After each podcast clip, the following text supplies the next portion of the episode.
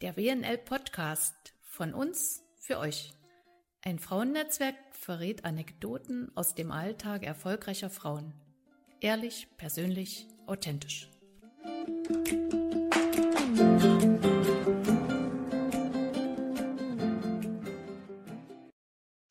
Liebe WNLerinnen, herzlich willkommen zu unserem neuen Podcast.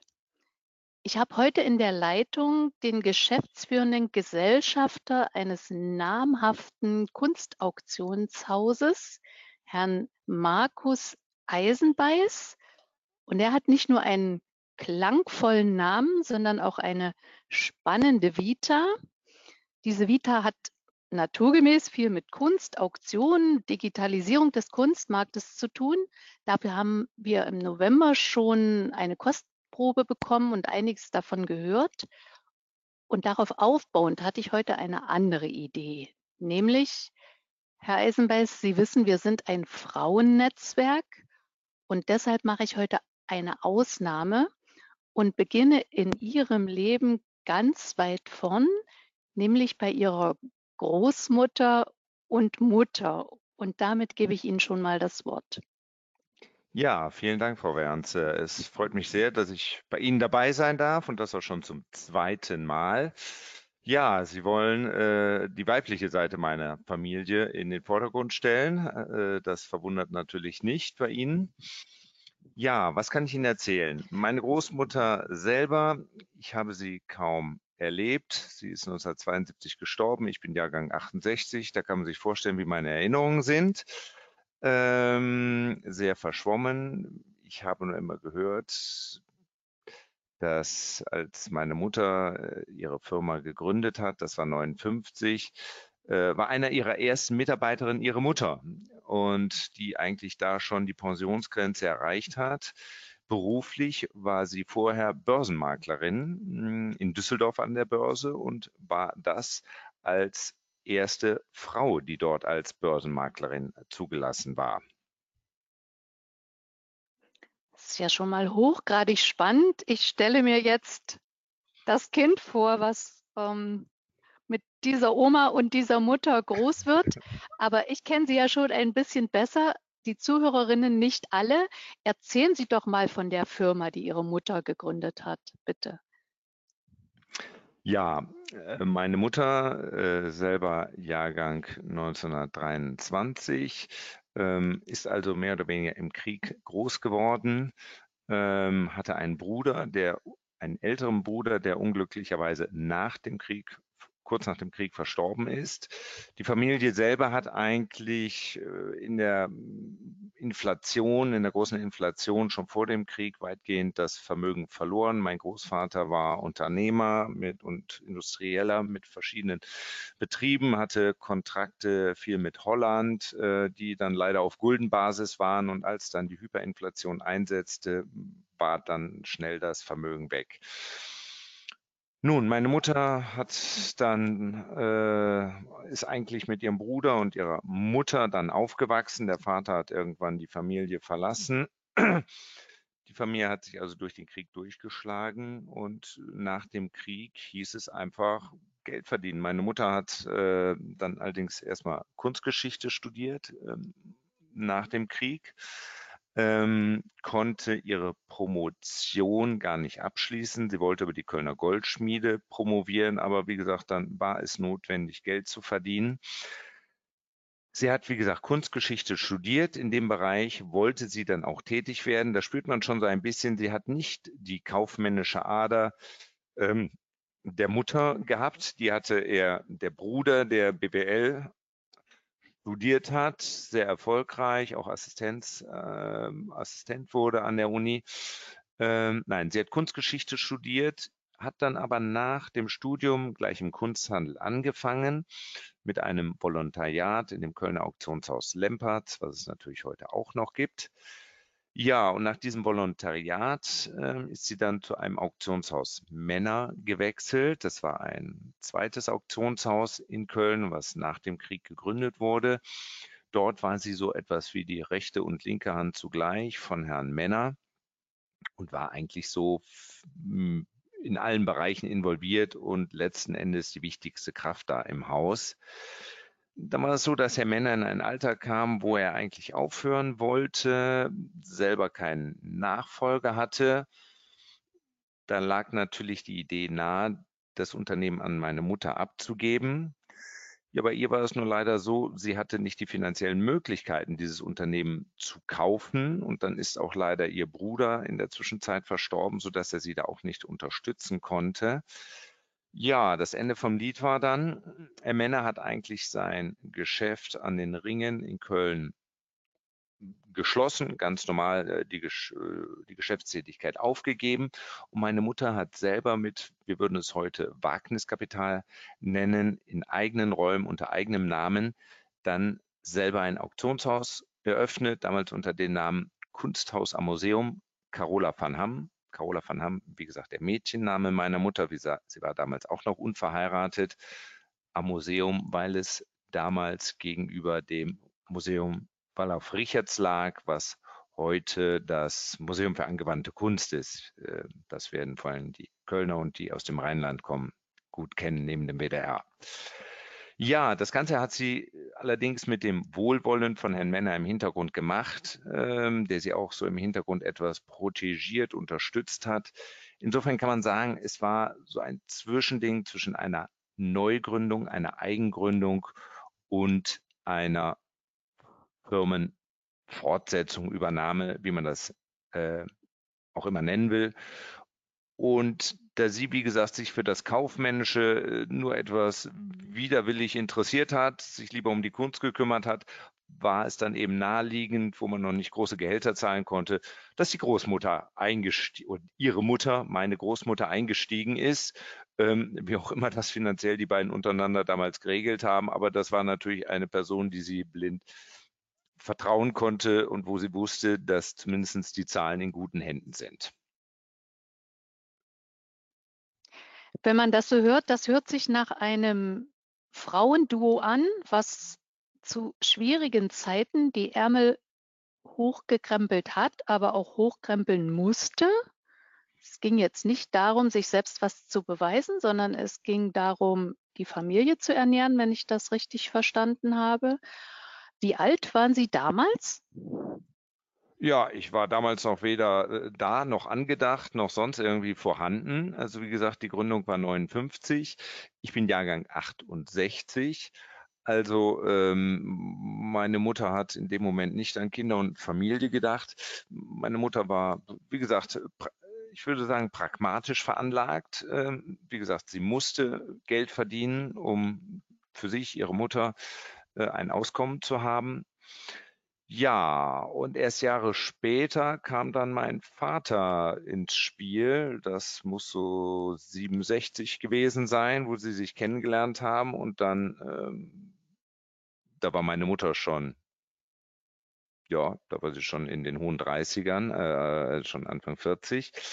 Ähm, und dann erst geheiratet hat und natürlich dann auch den Namen, wie sich das damals gehört hat, von meinem Vater angenommen hat. Das heißt also, sie hieß dann nicht mehr Carola van Hamm, sondern Carola Eisenbeiß.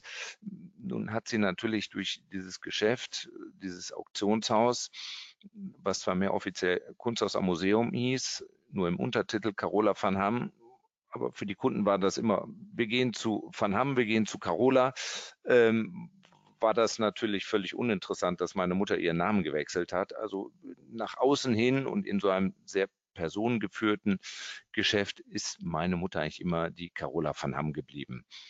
Sehr zum Leidwesen meines Vaters natürlich. Und das Auktionshaus heißt ja auch Van Hamm Auktionshaus, auch heute noch?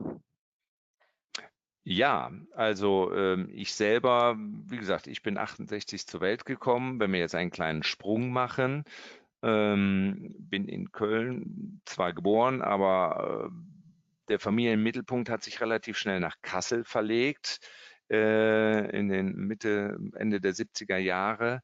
Ähm, da hat es mein Vater geschäftlich hin verschlagen. Ähm, und hat dort, dort auch seine berufliche Liebe und ja, seine, seine neue Heimat gefunden. Und damit war der Familienmittelpunkt auch in Kassel. Äh, ja, dann bin ich in Kassel groß geworden, habe dort ja, meine Schule gemacht, habe meinen Bund gemacht und bin dann erst eigentlich zur Banklehre bei Oppenheim zurückgekommen nach Köln im Anschluss habe ich dann äh, Kunstgeschichte mit BWL und Archäologie studiert.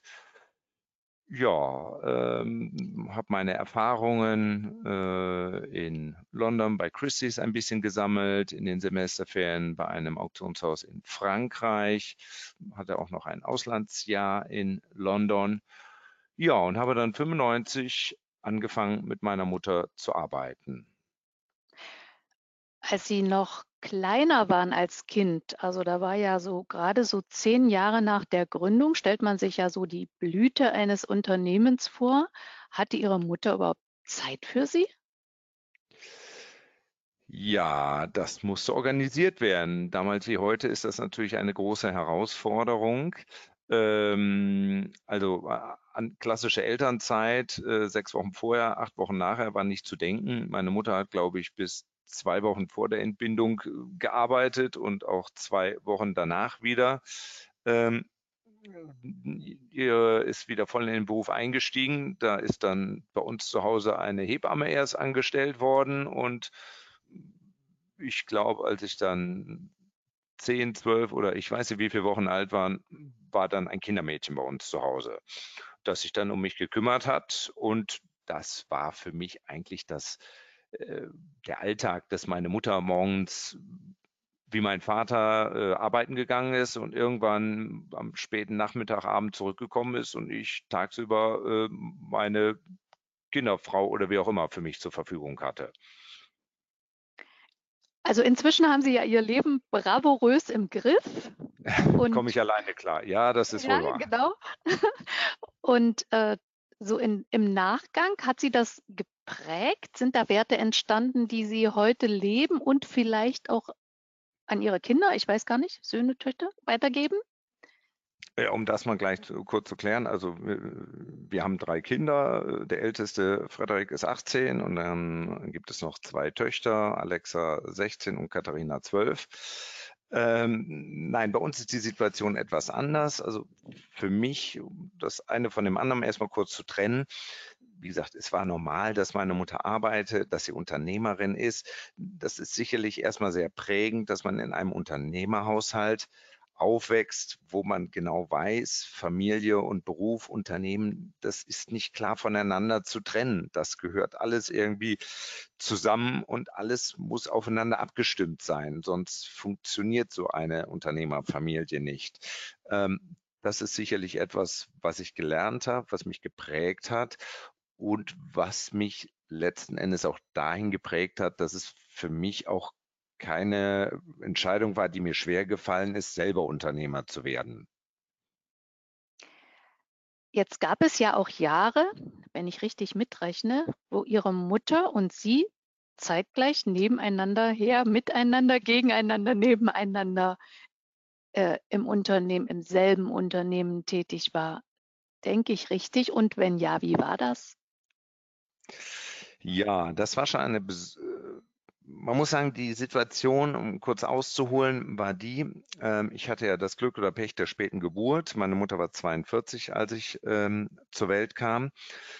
Ähm, und damit war auch der Zeithorizont für meine Ausbildung sehr begrenzt. Also wir hatten so einen kleinen innerfamiliären Deal äh, nach dem Abi und nach der Bundeswehr, wo wir gesagt haben, das war so der Zeitpunkt, wo dann mal überlegt wurde, wie kann es denn weitergehen? Mm, dass man als Einzelkind diese Option hat, dass das im Raum steht, so ein Unternehmen zu übernehmen, ist ja unausgesprochen da.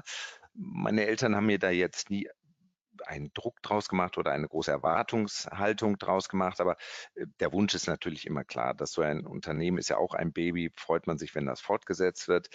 Also, lange Rede, der Deal war, ähm, ich mache erstmal eine kaufmännische Ausbildung, das war dann diese Banklehre hm, und danach äh, sollte dann, war meine Mutter rechnerisch 65, das war absehbar, ähm, sollte die Entscheidung fallen, ob ich nun das Unternehmen übernehmen soll, möchte oder andere Wege gehen. Weil meine Mutter sagt ja, sie brauchte, wenn, wenn sie das Unternehmen verkaufen muss, braucht sie auch ein paar Jahre Zeit. Und mit 70 wollte sie auf keinen Fall mehr arbeiten. Das war so erstmal die Marschrichtung. Nun war nach der Banklehre für mich klar, dass ich nicht geeignet und kompatibel bin mit einem Konzern, wobei Oppenheim damals sicherlich noch charmanter kleiner war, aber die Strukturen vergleichbar, so dass ich mich dann eben entschieden hatte, ich möchte das machen, in diesem, äh, in diesem Bereich zu arbeiten. Man muss dazu noch sagen, meine Mutter ist insgesamt 25 Jahre gependelt zwischen Köln und Kassel. Das war ein Wahnsinnsspagat, eine Riesenherausforderung.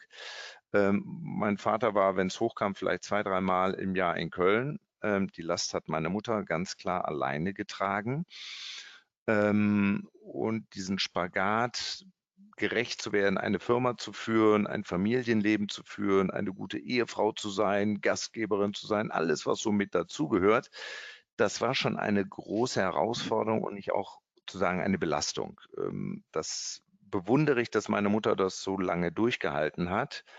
Und das war auch in der Tat sehr, sehr kräftezehrend. Sehr kräftezehrend. Ich kann nur sagen, ich würde das nicht auf mich nehmen, ganz klar. Aber meine Mutter hat es Gott sei Dank gemacht, um mir dann auch die Möglichkeit zu eröffnen, äh, dieses Unternehmen zu übernehmen. Anreiz, man muss auch dazu sagen, dieser Spagat war auch nur möglich, weil sie, ich sag mal, auch nicht all ihre Kraft in das Unternehmen gesteckt hat. Was natürlich zur Konsequenz hatte, dass es auch nach einer gewissen Zeit sehr reformbedürftig war. Das wiederum hatte natürlich auch einen Reiz für mich, dass ich nicht einfach in ein gemachtes Bett gestiegen bin, sondern natürlich, mir war das klar, äh, so ein Unternehmen schnell umkrempeln musste, um es äh, am Markt fit zu halten, um es international wettbewerbsfähig zu halten, war am Ende aber auch für mich eine starke Motivation, in das Unternehmen einzusteigen, um zu sagen, da mache ich mein Unternehmen draus. Ähm, dann kann ich ihm meinen Stempel aufdrücken. Das Und sie ich, hat sie, Entschuldigung. sie hat sie, ja, ich spreche jetzt einfach dazwischen und sie hat sie auch machen lassen, höre ich raus. Ja, jetzt komme ich zu Ihrer eigentlichen Frage. Wir haben ja ein Jahr, wie gesagt, dann zusammengearbeitet. Sie war ja 69. Ähm, man muss sich vor, ich habe das eben erzählt, um so die Voraussetzungen, um das zu, verständlich zu machen. Meine Mutter war also mit 69 wirklich mit ihren Kräften schon sehr strapaziert worden und war am Ende auch dankbar, dass sie jetzt merkte, sie kann loslassen. Und vielleicht ist es auch die Übergabe zwischen Mutter und Sohn leichter als zwischen Vater und Sohn, wo vielleicht mehr so ein gewisses Konkurrenzdenken da ist. Da fällt es vielleicht Frauen leichter an den Sohn zu übergeben, weil dann nicht dieses Konkurrenz, vermeintliche Konkurrenzdenken entsteht. Und äh, es war in der Tat die Einstellung meiner Mutter, äh, mir relativ freie Hand zu lassen. Sie wusste, dass ich mit neuen Ideen rankomme, die sie nur am Rande begleiten konnte, ähm, weil sie von vielen technischen Neuerungen oder sonstigen Entwicklungen, gerade auf dem internationalen Markt, die gar nicht so verfolgen konnte. Was meine Mutter auszeichnete, war wirklich ein tolles Vertrauen in mich, was ich enorm geschätzt habe. Und sie hat so einen einfachen Spruch gehabt, ähm, Markus, deine Fehler musst du selber machen und je eher du sie machst, desto billiger ist es. Ähm, und da hat sie sich auch sehr konsequent dran gehalten. Und ich muss sagen, da ist auch was dran. Äh, das ist wichtig, dass man seine eigenen Fehler macht. Ähm, alle Ratschläge sind schön und gut, aber man glaubt ja am Ende doch nur, äh, wenn man es selber ma falsch macht. Ähm, erst dann glaubt man, dass es äh, nicht der richtige Weg war. Ähm, und so haben wir da eigentlich eine schöne Balance gefunden, dass sie mich eigentlich im Allen unterstützt hat. Ich meine, ich war 25, als ich angefangen habe. Das war natürlich auch vergleichsweise früh.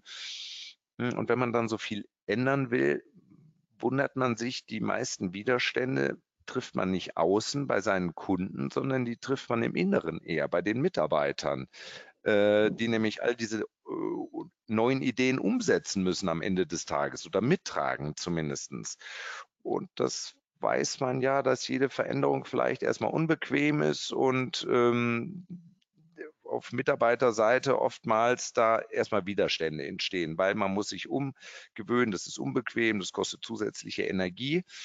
Ähm, und da war ich wirklich sehr froh, äh, immer die Unterstützung meiner Mutter zu haben. Also ich will es jetzt nicht verallgemeinern. Ich präge jetzt gerade den Satz, Frauen sind die vernünftigeren Abgeberinnen. Ich glaube, die können schneller loslassen. Der Meinung bin ich vielleicht tatsächlich nicht nur im Fall ihrer Mutter, sondern äh, ich wage fast zu sagen, das könnte durchaus öfter vor sein, dass eine Mutter natürlich zu ihrem Sohn Vertrauen hat. Das ist großartig. Bei Ihnen war das so, wunderbar. Gibt es sonst noch irgendwas, was Sie sich von Ihrer Mutter abgeschaut haben, außer der Dinge, die Sie vielleicht jetzt schon erzählt haben? Ja, also wie gesagt, was Sie gerade zusammengefasst haben, kann ich natürlich voll unterstreichen. Das habe ich Ihnen erzählt. Ähm, meine Mutter hatte, äh, wie gesagt, sie war nicht wirklich eine gute Kauffrau. Sie war begeistert von der Sache. Ähm, und vielleicht ist sie manchmal auch mit einer gewissen Naivität, aber Überzeugung an die Dinge herangegangen. Wenn ich es will, wird es klappen.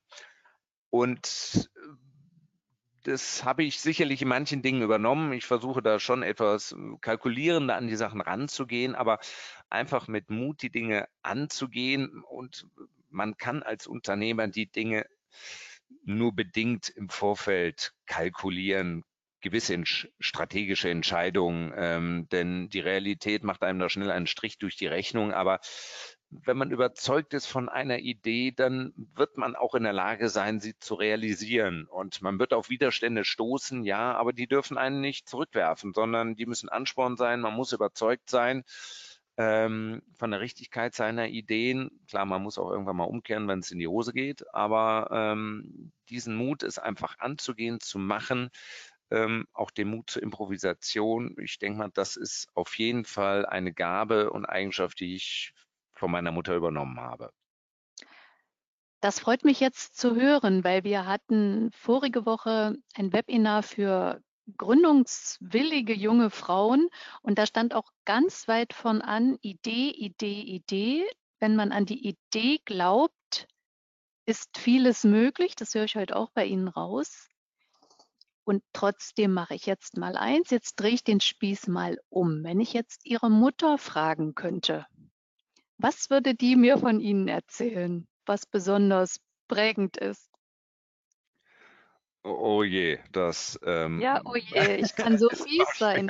Zu sagen, da muss ja aufpassen, dass man jetzt nicht über sich selber urteilt. Äh, nein, ich habe immer gemerkt, wenn meine Mutter von mir erzählt hat und mir ist das dann irgendwann zurückgespiegelt wurde, ja, ich glaube, sie war schon mit einem gewissen Stolz erfüllt und glücklich, welche Geschicke dann ihr Unternehmen äh, genommen hat.